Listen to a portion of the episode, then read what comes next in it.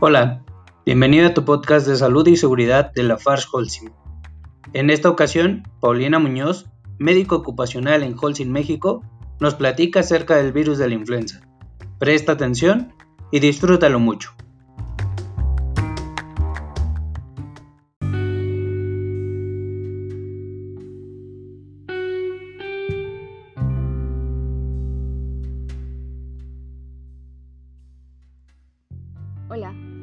Doctora Paulina y el día de hoy vamos a hablar un poco de lo que es la influenza.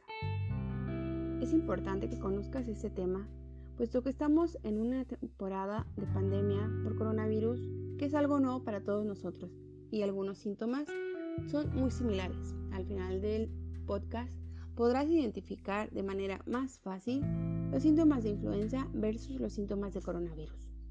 La influenza, también conocida como gripe por su nombre en inglés flu, es una infección muy común que es viral y ataca las vías respiratorias superiores e inferiores.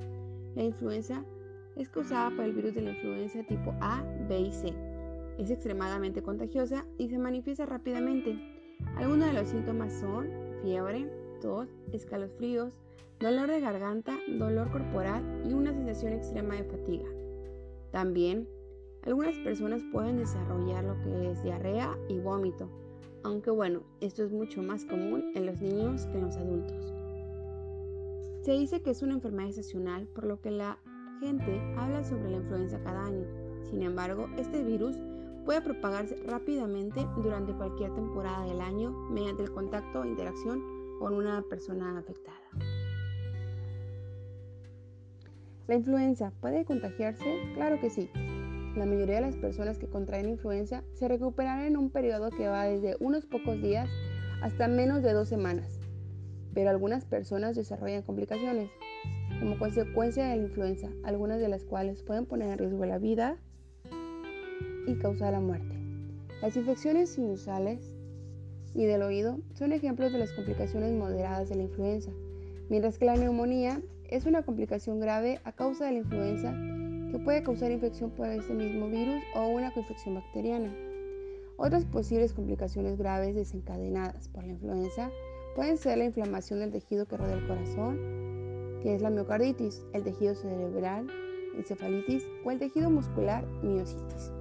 La insuficiencia multiorgánica, que es la insuficiencia renal y respiratoria. La infección de vías respiratorias por el virus de la influenza puede desencadenar una respuesta inflamatoria en el cuerpo y puede derivar en una sepsis, que es una respuesta a infecciones que puede poner en peligro la vida. La influenza también puede empeorar otros problemas de salud crónicos, por ejemplo, las personas con asma pueden desarrollar ataques de asma mientras tienen influenza y las personas con enfermedades crónicas pueden presentar agravamiento de su condición desencadenada por la influenza. ¿Cuáles son los signos de advertencia de emergencia en la influenza? Bueno, te platico. Las personas que experimentan estos signos de advertencia deberían acudir a atención médica de inmediato. En este caso, los niños pueden presentar respiración acelerada o problemas para respirar, coloración azulada en los labios o en el rostro. Se puede expandir la caja torácica al respirar. Hay dolor de pecho, dolor muscular intenso, hasta se puede rehusar el niño a caminar y posiblemente una deshidratación. En los adultos puede aparecer la dificultad para respirar o la falta de aire, el dolor o la presión constante en el pecho o en el abdomen, mareos persistentes, confusión, dificultad para despertarse, convulsiones, no orina, dolor muscular intenso, debilidad, fiebre o tos que mejora pero reincide o empeora, así como agravamiento de las afecciones crónicas. ¿Puedo contagiarme de influenza? Claro que sí, la influenza se transmite de una persona a otra. El virus entra al organismo por la boca, nariz y ojos, a través de gotitas de saliva que se expulsan al estornudar o toser, también al saludar de mano, beso o abrazo a una persona enferma de una infección respiratoria.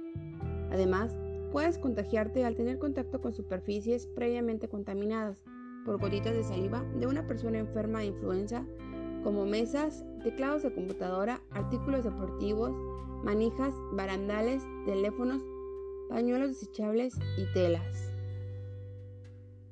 Ahora voy a hablarte de algunas medidas de prevención para que no te contagies de influenza.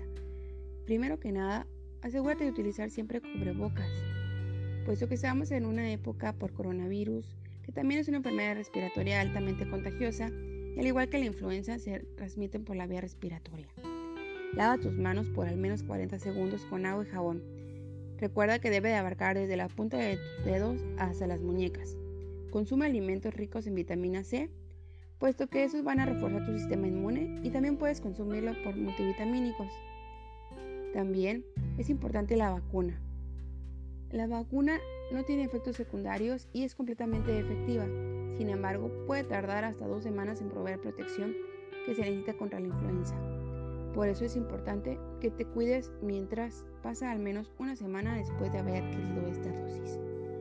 Para mayor información sobre la vacuna, acércate con el médico de tu centro de trabajo.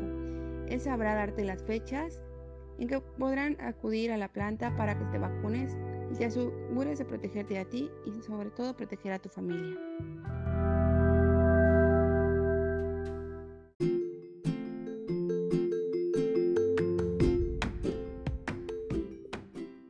Esperamos que la información haya sido de tu agrado y síguenos en nuestro próximo episodio.